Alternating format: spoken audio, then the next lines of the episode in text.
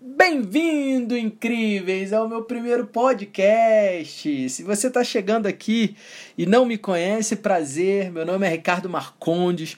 Eu sou practitioner e trainer em programação neurolinguística, sou empresário, sou formado em propaganda e marketing pela SPM, tenho 38 anos e uh, meu objetivo aqui no meu primeiro podcast é exatamente estreitar laços com vocês. Quero que vocês conheçam um pouco da minha história, que vocês saibam da onde eu venho, para onde eu vou e que vocês me acompanhem por aqui, porque meu objetivo meu propósito de vida hoje é de fato fazer com que as pessoas que entrem em contato comigo saiam melhores do que quando chegaram. Então, eu lembro, cara, eu sempre tive muito sonho na minha vida. Eu sempre sonhei muito e sempre sonhos grandes. Sonhar pequeno e sonhar grande dá o mesmo trabalho né? Eu não sabia disso, mas eu sempre sonhei grande. E eu, e eu lembro disso porque isso começou quando eu tinha 13 anos de idade. E eu era muito tímido e inseguro, porque eu tenho uma estatura relativamente baixa, né, para a média brasileira, eu sou abaixo da média. E isso, de alguma maneira, eu deixava com que isso influenciasse a minha cabeça para me sentir de fato menor do que as outras pessoas. E eu lembro que com 13 anos eu era tímido, inseguro e apaixonado por uma menina. Quem nunca teve uma paixão de adolescência, né? E eu não tinha coragem de falar isso para ela. E isso ia me corroendo por dentro, fazendo um adendo para nossa vida. Cara, como é triste, né? Quantas vezes a gente deixa de fazer algo que é importante para nossa vida por falta de coragem, por medo, quando o medo paralisa a gente.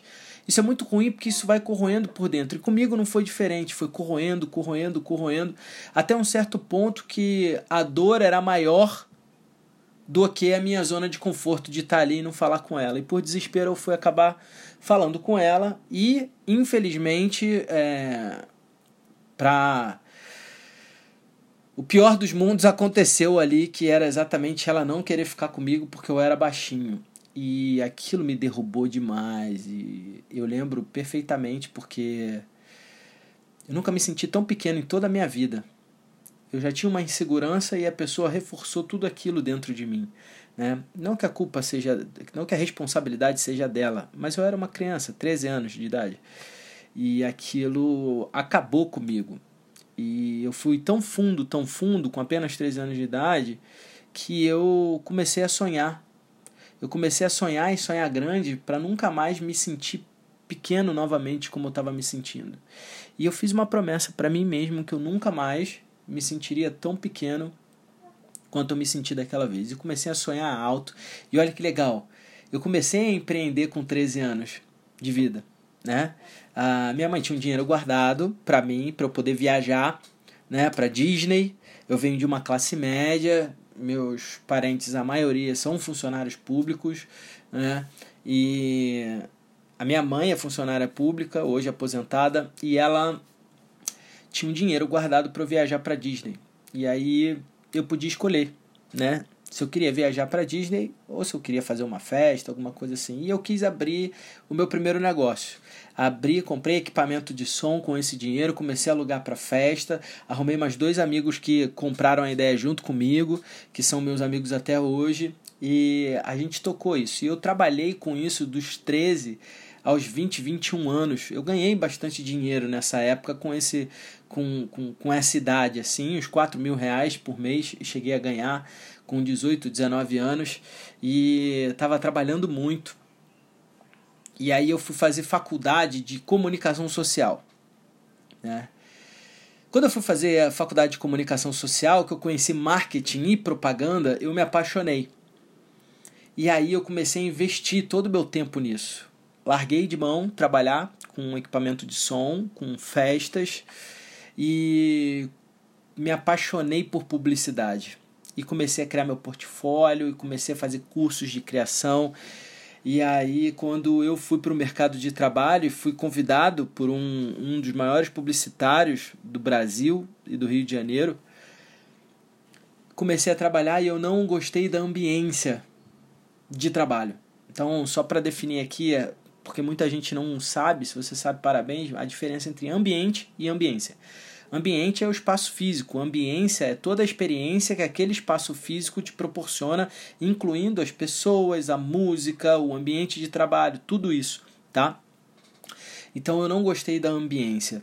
Uh, e foi muito complicado porque eu cheguei a ser jubilado da faculdade pela falta de compreensão do trabalho de que eu tinha que assistir a aula, senão eu seria reprovado e aquilo ali ia me fazer tirar da faculdade. Enfim, larguei isso, comecei a buscar um novo negócio para mim e vi fui buscar qualquer coisa na minha vida. Eu já tinha aprendido com 21 anos de idade que eu não preciso saber nada para começar algo novo. Eu posso aprender qualquer coisa que eu quiser. A gente não nasce sabendo andar, né? E a gente anda. Por quê? Porque quando a gente é criança, a gente não fica com medo de não saber ou não acredita que não tenha perfil para as coisas. A gente simplesmente faz até conseguir. A gente não tenta fazer as coisas. A gente levanta e cai, levanta e cai, levanta e cai. A gente sempre levanta depois do último tombo até conseguir de fato é, alcançar o objetivo. E eu tinha aprendido isso com 21 anos, eu já sabia que eu tinha que procurar algo que pudesse gerar dinheiro, que tinha potencial de ganho. E naquela época, em 2006, eu vi muito potencial no mercado, na indústria de bijuteria.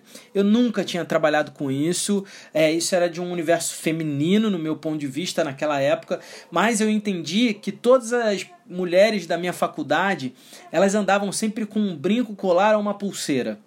E eu falei, cara, tem mercado para isso aí. E eu fui no Saara, que é no centro do Rio de Janeiro, que é equivalente a 25 de março aqui em São Paulo, e eu lembro que eu peguei 70 reais, fui lá e comprei, desde material para ajudar a montar as bijuterias até os insumos necessários para eu fazer os colares, os brincos e as pulseiras. E foi um desafio para mim, porque eu estava no final do, do, da faculdade, tinha que fazer o projeto final. É, é, eu virava toda, terça, toda quarta-feira, eu virava, terça-feira eu ia dormir umas 4 horas de, da manhã para levantar cedo. Eu estudava e trabalhava, eu estudava na faculdade e trabalhava na agência escola da faculdade, então eu chegava lá de manhã para assistir a aula e saía à noite. É, depois do meu trabalho, porque no período da tarde e noite, saía de lá umas 10, 11 horas da noite, é, para ir para casa e aí sim que eu ia fazer as bijuterias e aí sim que eu ia fazer os trabalhos da faculdade. Então toda quarta-feira eu virava à noite e toda terça-feira eu invadia até 4 horas da manhã.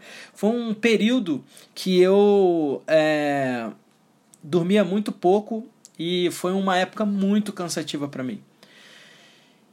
E aí, olha que curioso isso. O que, que eu fui fazer? Fui estudar a respeito. Então eu conheci a, um curso na PUC de empreendedorismo em design de joias. Eu falei, pô, vou fazer esse curso lá.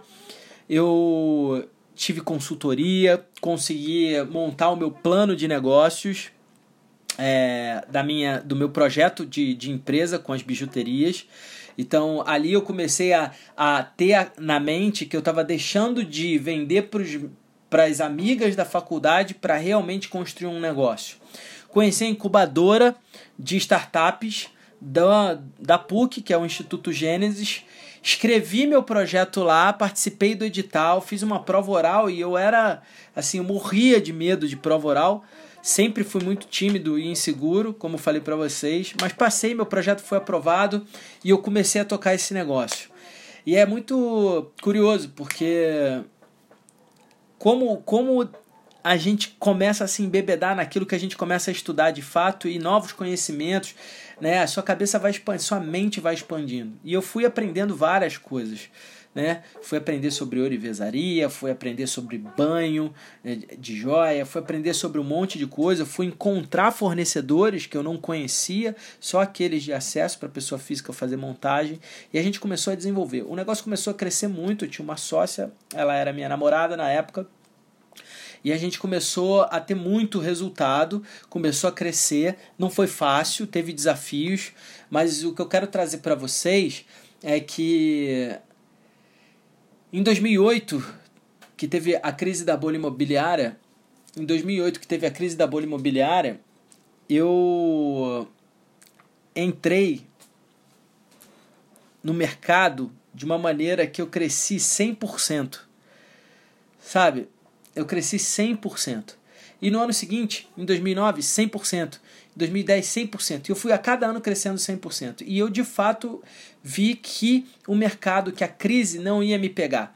E aí eu, eu ampliei. Em 2013 eu saí de uma casa com de dois andares, né? De, de, 30, de 35, não, que 35. Bom, não lembro quantos metros quadrados. E fui para um galpão. Fiz reforma, construí um mesa, reformei todo um mezanino, fiz cozinha, tudo que era necessário, contratei funcionários novos, porque eu estava realmente crescendo. Só que entrou uma crise muito forte nessa época eu vendia para as lojas em atacado. Então vendia para Oscar, Cantão, Animales, Passo Fashion, Dress 2, Maria Bonita, Excite, Checklist, Farm, Totem, uh, enfim, e, e, entre outras aí. Dress 2. Só que em 2013, no meio do ano, entrou uma forte crise no mercado e a primeira coisa que as lojas de roupa deixam de comprar são acessórios. Então eu saí de um faturamento de 80, 100 mil em, em junho para 6 mil, 10 mil quando estava bombando. Então eu, eu, rapidamente, em poucos meses, eu contraí uma dívida é, de 800 mil reais. Quebrei, literalmente. Quebrei com tudo.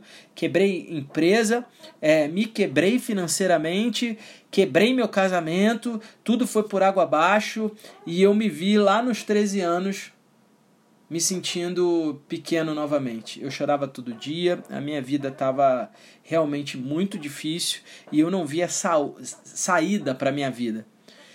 E fiquei um tempo nisso. Eu lembro muito bem que eu tive que sair da casa onde eu morava, que era de aluguel, e eu tive que pintar a casa inteira, dois andares sozinho, porque eu ganhei muito dinheiro, mas foi rápida a mudança e isso me derrubou.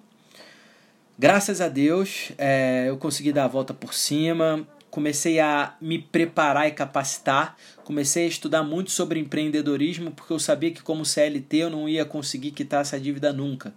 E fui preparar a minha mente para isso, então estudei muito sobre empreendedorismo, estudei sobre programação neurolinguística, mudei o meu estado mental e consegui muitas coisas com tudo isso. Me apaixonei por PNL, fui convidado para fazer parte de um dos maiores institutos do Brasil. Trabalhei lá durante quatro anos, até hoje eu tenho envolvimento, sou apaixonado pelo Instituto Você, tá?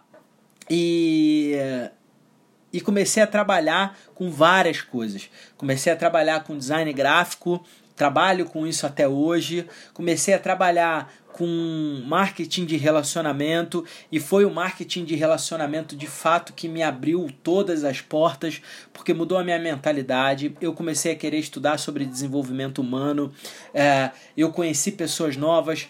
Hoje eu tenho cinco negócios tocando ao mesmo tempo e várias pessoas do marketing de relacionamento que eu abri outros negócios de produção de eventos. Então eu tenho dois eventos que eu produzo, um de empreendedorismo, que é escola de negócios, que a proposta é exatamente ajudar aquelas pessoas que precisam dar o start na vida delas ou que já deram start e estão com dificuldade, porque se eu tivesse tido isso, isso teria mudado completamente a minha trajetória e eu não teria né, alcançado níveis de dívida de quase um milhão de reais né?